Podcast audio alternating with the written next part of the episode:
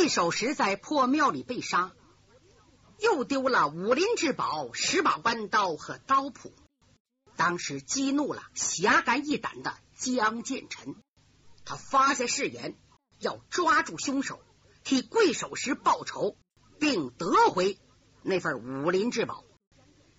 就这样，江建成、武凤楼和李明到各店里查店铺子，寻找可疑之人。就在好再来店房里发现了线索。伙计说，今天下午走了三个人，他们在这儿住了七天，是两个主人，一个老佣人。奇怪的是，佣人反得叫主人伺候着。江建成的哗，翻开店铺子一看，上写。上房住客人两名，一名叫风高，另一名叫月黑，原籍四川。他一看两个名字，就知道是假名。四川，哎，店家，那个老佣人有多大年纪？呃，六十来岁吧。他叫什么名字？哎，那可不知道。两位客人管他叫老安头。哎，对了，老安头一只手。哦。江建成眼睛一亮，是不是少的右手？对对对，你认识他？哦，我知道是谁了。江建成想，四川少之右手，想起贵守时昨天讲过，峨眉派有他二师哥叫司徒安，被他削掉一只手，线索有了，嗯，肯定是峨眉派司徒安等人找贵守时暗下毒手杀了他。那么离开店房上哪儿去了呢？伙计又提供线索，本城中刘老爷跟他们是朋友，三天前呢到店里拜访过。哦，刘老爷叫什么名字？他叫刘展奎呀，哎，就住在不远，总镇衙门后街，到那一打听，您就知道了。就这样，伙计说完出去了。李明说：“师傅。”咱们吃饭休息，今天晚上夜探刘展奎家。如果司徒安在那儿，就可以给贵守时报仇。就这样，吃罢晚饭，三个人闭目养神。二更一过，要出发了。江建成在江湖上名声太大，辈分又高，这点小事就不去了，叫李明和五凤楼去。这两人收拾紧陈利落，出了店房。直奔刘宅，在山海关打听姓刘的，哎呦，那可是当地首屈一指的大户，而且辈辈都出啊武林人。现在居住总镇衙门后街的主人刘展奎，有个外号叫笑面阎罗呀。他就功夫非常好，今年五十岁，生有两个儿子，一个女儿，长子刘茂，次子刘胜，女儿刘玉婵。都练了一身好武功。刘展奎家资豪富，一大片宅院，良田千顷，骡马成群呐。在山海关可以说跺一脚，周围都乱颤呐。他是峨眉派的弟子，不过这个人呢，在本地不干坏事，胆小。可就在七天前，峨眉派掌门的胞弟司徒安来了，还带了两个师叔。一个叫司徒英方，一个叫司徒英奇，又带了两个图纸，也就是在店铺上看那个月黑风高。他们到这干什么来了？来找贵守时的武林至宝刀谱和弯刀。贵守时隐居在三边军中，挺隐蔽。就因为江建成找杨鹤报杀父之仇，贵守时露了行踪。认识他的人把消息传出去，很快传遍武林。特别是刘展奎知道最早，因为山海关就是边防，把消息传到四川峨眉派，立刻派人来杀贵守时。又知道贵守时武功高强，峨眉派人不是他对手，派来了掌门的两个师叔跟踪到这儿。这俩人可没有住在店房。住在衙门里，他们已经跟贵守时好多天了。贵守时发现了，才派人送信，把江建成请到庙内，想交刀交刀谱。又因为五凤楼客气，说明天我们来取。就这样，是司徒安等人有空子可钻，先到庙里杀人，取走了宝物。司徒安等人挺高兴了，刘展奎可犯愁了。他是做地货，他又知道江建成也到这了，杀了贵守师不能完呐。现在他坐在大厅，愁眉苦脸。他的两个儿子刘茂、刘胜进来了。爹呀，你胆儿太小了！别说点子没找上门，找上来咱就不承认。他能把咱如何如之何？刘展奎把眼睛一瞪，住嘴！你个小孩子懂什么？都是你们俩要攀高枝，不然说出大天来，我也不能拿身家性命当儿戏。咱们帮这个忙干什么？有什么用？大厅里说话，房檐那？有人偷听，谁呀？正是五凤楼和缺德十八手李明两人，早已来到院内，趴在房坡。屋里的一切看得清清楚楚，说话听得明明白白。嘿，果然丢刀谱跟他们有关，我们没白来。看看还说什么？笑面阎罗刘展奎打个嗨声。哎，孩子，先天无极派。由于有了江建成和五凤楼这两代传人，声威赫赫，如日中天呐！掌门人一再告诫门下，绝不许和先天无极派人作对。这一次，嗨，是那两位老人出的主意，又是司徒安出的主意，就为那点东西派出大批人手，不料还是个先天无极派牵连上了。好在呀。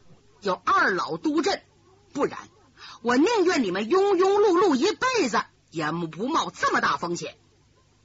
哦，两个人听了半天啊，就听这么多，再听下去也没意思了。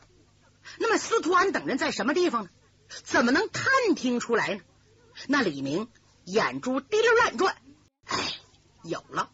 我何不下去单刀直入，先把他们唬住，叫他们领我去见。凶手司徒安，我怎么说呢？李明这小子特别聪明。昨天呐，在破庙里听贵守时介绍峨眉派一切事儿，现在辈分最大的谁，谁好谁坏，他全记住了。就这样，滴滴烟声告诉五方楼，你等我。一飘身，唰，跳在院内，冲着厅房里边喊：“喂，展奎贤侄！”别来无恙乎？夜静更深，听得清清楚楚啊！五凤楼心的话，李明啊，姓刘的怎么成了你的贤侄了？你今年十七八岁，人家刘展奎年过半百，两个儿子也比你大多了。你真会骂人呐！你这么闹，还不是挨揍啊？这一喊声，闹得刘展奎如入云雾中，愣到那。刘茂、刘胜。一看外边有人喊，他父亲没反对，还认为真是长辈到了，双双走出大厅，看看李明，深答一躬。呃，不知你老五凤楼噗呲差点笑了。刘展奎是经过风霜的人，他冷静下来，走出大厅，抬头一看，嗯，是个半大孩子，不认识。你是什么人？姓什么？叫什么？贤侄啊，我是谁？姓啥叫啥无关紧要，我就问问你，你承认不承认我这个长辈？缺德十八手，不用人让，大大方方走进客厅，往上手一坐，摇着头说：“贤侄，勿以人小不喊叔，勿以人大不屈膝呀。世上是论辈分，嘿嘿，可不是论年纪呀。”五凤楼差点笑出声了。这个缺德鬼为了唬住刘展奎，他竟然把白帝城刘备训儿子阿斗的话改动几个字文绉绉的说了出来。李明趁热打铁，这也难怪你，咱爷俩没见过面。司徒英方、英奇两位老哥哥，哎，在什么地方落脚啊？请出来见见如何？这回把刘展奎唬住了，因为司徒英方、司徒英奇是当代。峨眉派掌门人司徒平的两位叔叔啊，也是峨眉派辈分最长的二老。在刘占奎看来，这个年轻人就吃了雄心，吞了豹子胆，也不敢开这样的玩笑。他相信了，呃，哦，二位老前辈是到了山海关，不过不是住在这儿。你老来的可真凑巧，过了今晚上，两位老前辈就驾返峨眉了。哦，这可太好了！李明站起来，一伸手，唰，掏出两张银票，顺手放在桌上。看，来的匆匆，没给孩子们带什么东西，拿不出手，小意思，两个孙子。收着吧。刘展奎一看银票的面额一千两一张，当时吓得一跳。他想，这位是干嘛的？一伸手，两千两银子。刘占奎虽然不是见钱眼开的人，但出手就是两千两，也被震动了。要不说呢，一个人再精明，只要一认钱，就越陷越深。只有五凤楼啊，心里明白。这银票是从野鸡六子刘二孬那弄的假的，不是真的。刘占奎俩儿子呢，还有眉开眼笑，每人拿了一张，揣在怀内。特别是次子刘胜见李明出手豪爽，气派特大，忙笑着说：“爷太，不是您要找我两位师祖吗？来，来，跟我走。”他领着李明朝外走，刘占奎也带着长子刘茂跟着。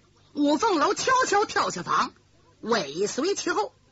出了刘家院门，直奔对面总镇衙署后门，缺德十八手李明暗暗吃惊。这伙人为了得到武林秘传刀谱，竟然勾结当地官署，官匪勾结，杀人抢劫呀！哎，山海关的总兵是刘湘啊，刘湘和贵守石都是已故三边总督杨鹤的部下，说不定。这里还有牵连，这阵就看刘胜来到衙门后门，轻轻的拍了三下，就听那门啊，滋溜一声开了个小孔。谁？嘿嘿，是我。哎呦，老兄，是您值班呐？把门打开，我有急事要见我二叔。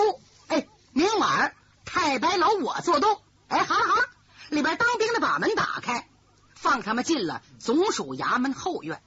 衙门很大，进后门是一片花园。从东边角门进去，走不远，前边是一片翠竹，有一座房舍，非常雅致。刘胜轻车熟路来到中间正房前，屋内灯光明亮，有人说话。刘胜冲里边喊：“二叔，有客人来了，有位小爷要找我二位师祖。”话音刚落，滋溜一声，屋门开了。李明眼光锐利，早已看清屋里一切。只见屋子中间放张桌子，上边杯盘罗列，残席未撤。正面呢坐着两位古稀老人呢，都是鬓发如霜。甭问，这是峨眉派二老司徒英方和司徒英奇。上手坐这个人少了个手腕，肯定是。司徒安下手陪着两个三十多岁人，想必是冒名风高月黑的两个歹徒。主座啊空着，甭问了，这就是开门去刘胜的二叔座位。李明从这伙人东西到手，不仅不走，反而留在官府里，就知道不好惹。他后悔了，哎，知道这个，叫我师傅跟来多好啊！就听开门人说。哦，我知道了。喂，在下铁面判官，我叫刘万奎。哪一位要见峨眉司徒二老？李明往前凑了一步，他没理刘万奎，却神气十足的笑着：“哎呀，古人云，半夜客来茶当酒，今晚却是酒当茶喽。二位司徒老哥哥，一向可好？”峨眉二老开始没觉得奇怪，因为是刘胜领来的人，怎么能会有假呢？刚想答话，但他仔细看呢，嗯，是一个素不相识、十七八岁的毛头小子。俩人哼的一声就想出去，哪知旁边惊动了黑桑门司徒安，就是少一个手腕人。这个老家伙非常狡诈，先听有人来找，心中就一动。开门时啊，他从亮处往暗处瞧，一下子没看清楚。一听说话，再仔细打量，哎呦，他认出来了。哎呀，二位叔叔，来人是缺德十八手李明，并肩子掐断退路，收拾他。嘴里说着，右手一按桌角啊，也从东边的窗户噌窜出来，来到外边以后，猛一折腰，一个前踢，唰，已落到李明身后，同时左手啊，苍啷。已经抽出长剑，嘿，迅猛利落，太快了！你别看他没有右手，左手剑、反手剑非常厉害，那下了功夫了。峨眉二老好像没事似的，还在那坐着。下手坐的两个壮汉一声怒吼，窜了出来，晃双掌，呜，本缺德十八手太阳穴拍了过来，掌带风声。李明啊！还是八字步站呢，脚下松松垮垮。当两个大汉来到身边，突然他分双掌一提丹田气，大喊一声：“嗨，打！”就这一嗓子，那两个大汉没觉得怎么地。黑桑门司徒安吓坏了，徒侄快退下，防李明诡计。因为啊，李明的名声太大了，最拿手的。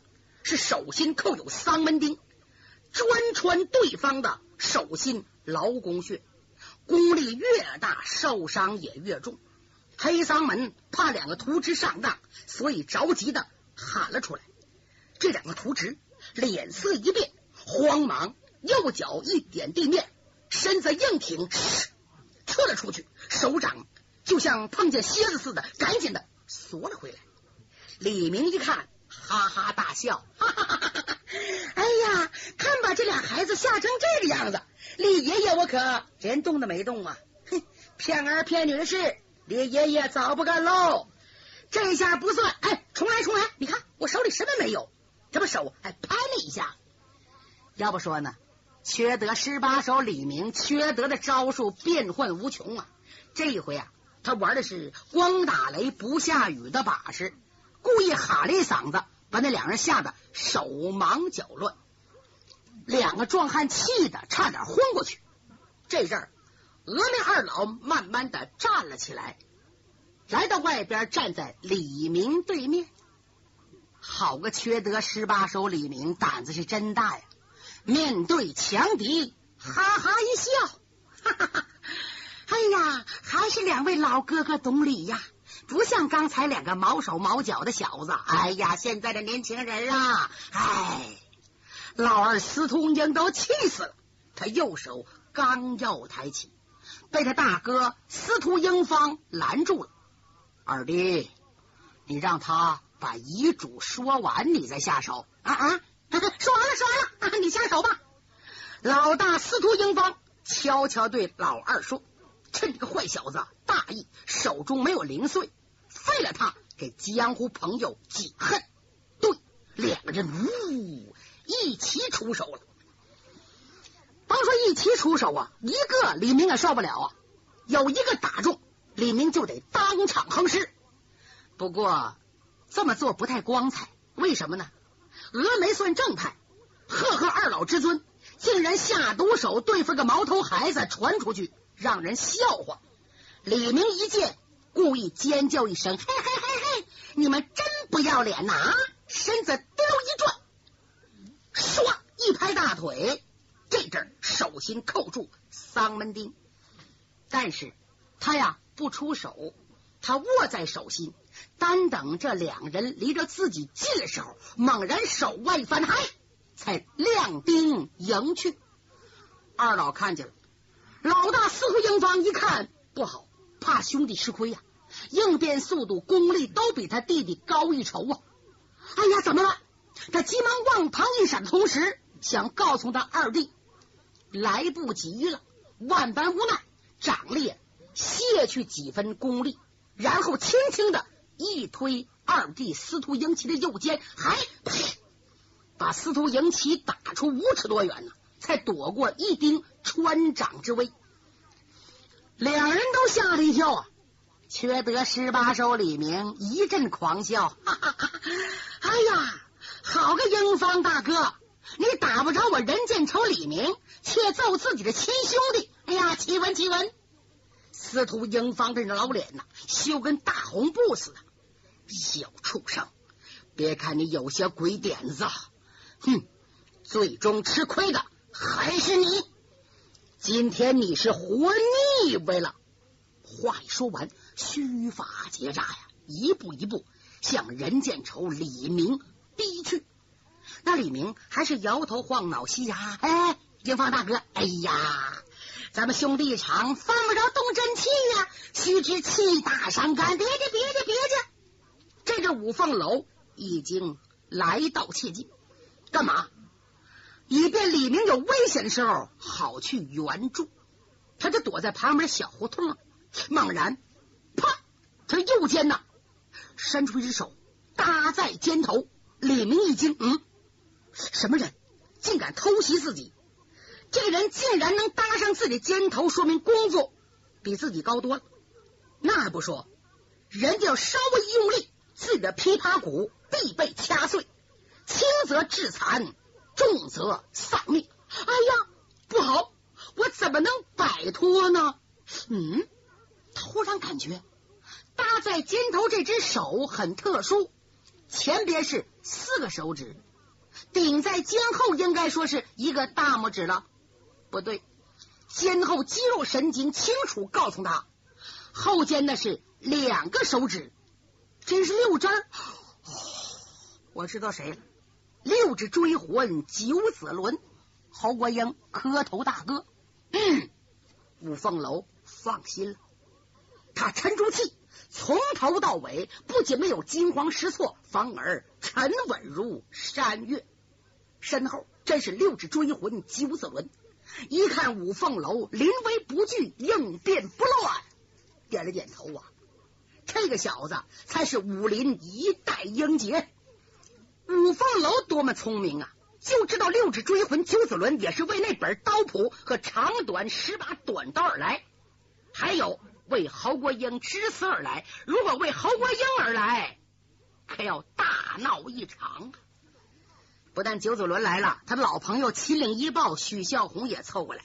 这两个人呐，是到关里给侯国英请朋友，回来路过山海关，也听说贵守师在这儿未得刀谱和七星弯刀，碰见李明五凤楼，又听说侯国英之死，所以才找到这里。现在场上起了变化，缺德十八手李明一口一个英方大哥，他才十八九岁，老头七十多岁了，你说不可笑吗？九子伦乐的淌出眼泪，把这手也抬起来了。